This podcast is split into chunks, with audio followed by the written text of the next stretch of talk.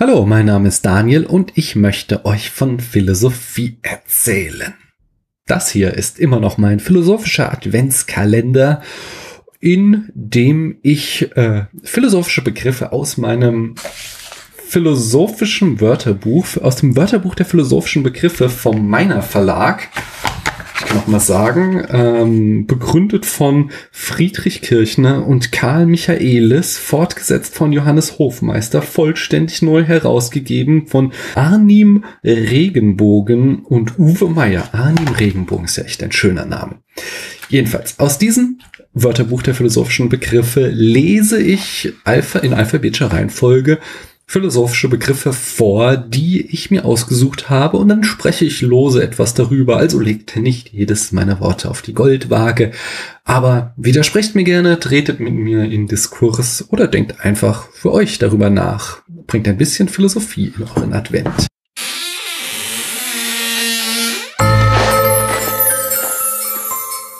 Und hinter dem vierten Türchen findet ihr Dialektik.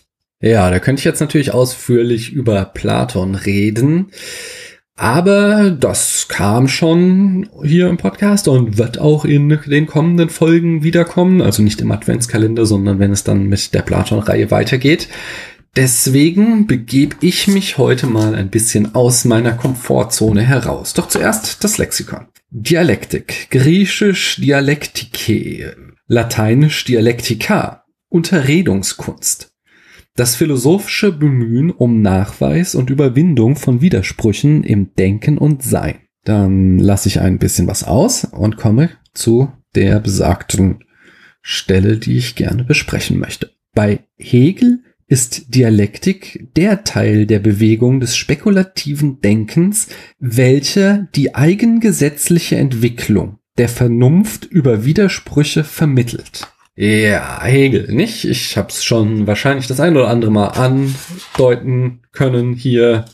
Jetzt nicht unbedingt mein liebster Philosoph da draußen.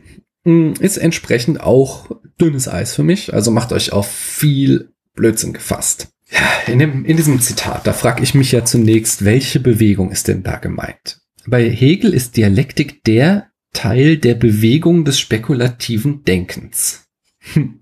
Also, also welch, was bewegt sich beim Denken? Ich würde erstmal sagen, abgesehen von Neuronen, die in unserem Hirn rumschießen, ist Denken ein unbewegter Prozess, der sich genau dadurch vom Handeln unterscheidet, während im Handeln immer irgendeine Form von Bewegung stattfinden muss, um Handeln zu sein, kann ich einfach still da sitzen und denken. Nun gut, das wird vielleicht jemand, der sich gut mit Hegel auskennt, besser verstehen als ich. Aber ich lasse das jetzt einfach mal so stehen. Da habe ich ein Problem mit. Aber dann geht's weiter.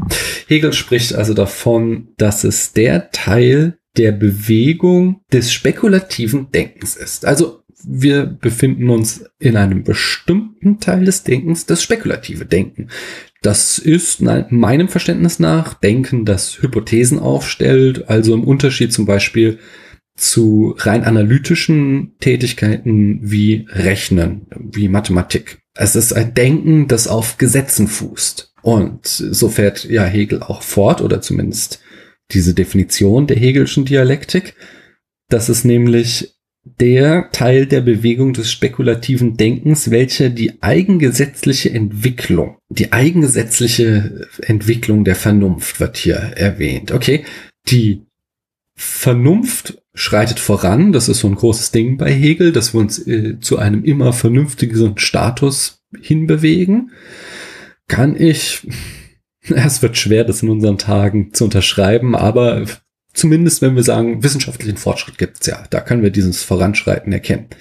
Und dieses Voranschreiten folgt dabei eigenen Gesetzen. Das könnte ich so unterschreiben. Also ähm, Rationalität, Vernunft, Denken ist einer gewissen Gesetzmäßigkeit unterlegen, die eine andere Gesetzmäßigkeit ist, als es die Bewegung der Planeten ist. Also vielleicht geht es letztlich wieder auf ein ein und dasselbe physikalische Prinzip zurück, aber im Kleinen gibt es ja zum Beispiel die Gesetze der Logik. Ähm, ach Gott, ja, das ist natürlich schwierig. Da könnte man natürlich jetzt hingehen und über den Geltungsanspruch logischer Gesetze ähm, definieren, aber ich würde es erstmal so stehen lassen, dass ähm, die Entwicklung der Vernunft ähm, eine Eigengesetzlichkeit hat. Und diese Definition lautete, äh, bei Hegel ist die Dialektik der Teil der Bewegung des spekulativen Denkens, welcher die eigengesetzliche Entwicklung der Vernunft über Widersprüche vermittelt. Die Dialektik vermittelt also über Widersprüche. Und das finde ich gut. Das ist, ähm, also das Grundprinzip der Dialektik ist ja, ich habe eine These und eine Antithese und komme dazu, dadurch zu einer Synthese. Und ähm, da drin steckt ja schon der Widerspruch. Und da komme ich dann auch eben von meinem analytisch-logischen Ansatz wieder heran und sehe, dass sich eben in dieser Gesetzlichkeit der Vernunft auch solche Widersprüche befinden. Da fällt mir als erstes Russells Barbier-Paradoxon ein. Da fällt mir natürlich zuerst ähm, Russells Barbier-Paradoxon ein. Ich, sorry, ich hatte eben ein Problem mit meinem Mikro, was meiner eigenen Unfähigkeit zuzuschreiben ist. Also wenn sich die erste Hälfte dieser Folge ganz anders anhört als die zweite Hälfte, liegt es einzig und allein an meiner Unfähigkeit. Ich bitte das zu entschuldigen. An wem sollte es auch sonst liegen? Anyway, Russells Barbier-Paradoxon, da war ich. Ähm, das ist ja, der Barbier rasiert alle Männer, die sich nicht selbst rasieren. Rasiert der Barbier sich selbst? Ähm, damit haben wir ein, ein Paradoxon, das heißt, ähm, es gibt keine Lösung auf dieses Rätsel, denn wenn der Barbier sich selbst rasiert, dann rasiert er sich nicht selbst. Ihr versteht. Ja? Das, das stellte eben Russell, also das ist ein, nur ein Beispiel für seine, für ein, ein mathematisches Problem, auf das er stieß bei seiner, ähm, äh, bei seinem Hauptwerk, äh, ja, da muss ich jetzt mal kurz gucken, dass er mit zusammen mit Whitehead geschrieben hatte. Das war die Principia Mathematica das stellte ihn da halt vor ein großes Problem. Russell selbst ähm, löste das Problem, die Russellsche Antinomie, ähm, da mit seiner Typentheorie, auf die ich jetzt nicht im Detail eingehen will. Ich wollte nur sagen, dass wir hier einen Fall hatten von tatsächlich einer These, die ähm, mit sich selbst im Widerspruch geriet und dann erst äh, quasi dialektisch gelöst werden musste durch äh, eine Weiterentwicklung dieser These. Dass sich einfach Widersprüche in unserem Denken auf tun können,